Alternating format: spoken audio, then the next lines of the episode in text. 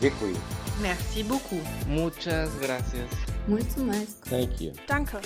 Der Podcast über das Danke sagen von der Evangelischen Kirchengemeinde Lippstadt. Heute mit Thomas Wulff. Folgende Erinnerung habe ich noch aus meinen Kindertagen. Wenn ich mit meiner Mutter oder meiner Oma zu unserem Dorfmetzger einkaufen ging, bekamen die Kinder, nachdem die Bestellung verpackt war, immer noch eine Scheibe Kinderwurst über die Ladentheke gereicht. Und nicht selten hörte ich dann den Satz, wie sagt man? Vielleicht teilen Sie diese Erfahrung mit mir.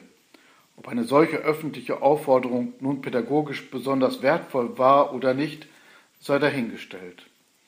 Aber es gehört wohl zu jeder Kindheit, das Bitten und Bedanken einzuüben. Und es war ja auch leicht zu vermitteln. Denn als Kind ist man weitgehend darauf angewiesen, dass einem andere die Wünsche erfüllen. Wenn man erwachsen ist, sieht das für viele anders aus. Viele Wünsche können wir uns selbst erfüllen, da rutscht das Bitten und Bedanken schnell etwas in den Hintergrund. Wenn es dann aber schwierig wird, wenn ich spüre, dass ich nicht alles selbst in der Hand habe, wenn ich Hilfe brauche, Hilfe auch von Gott erwarte, dann kommt das Bitten und Danken wieder ins Spiel. Vor Prüfungen, vor einer Operation, wenn scheinbar unlösbare Probleme auftauchen, stecken viele in unseren Kirchen eine Kerze an, verbunden mit einem Bittgebet.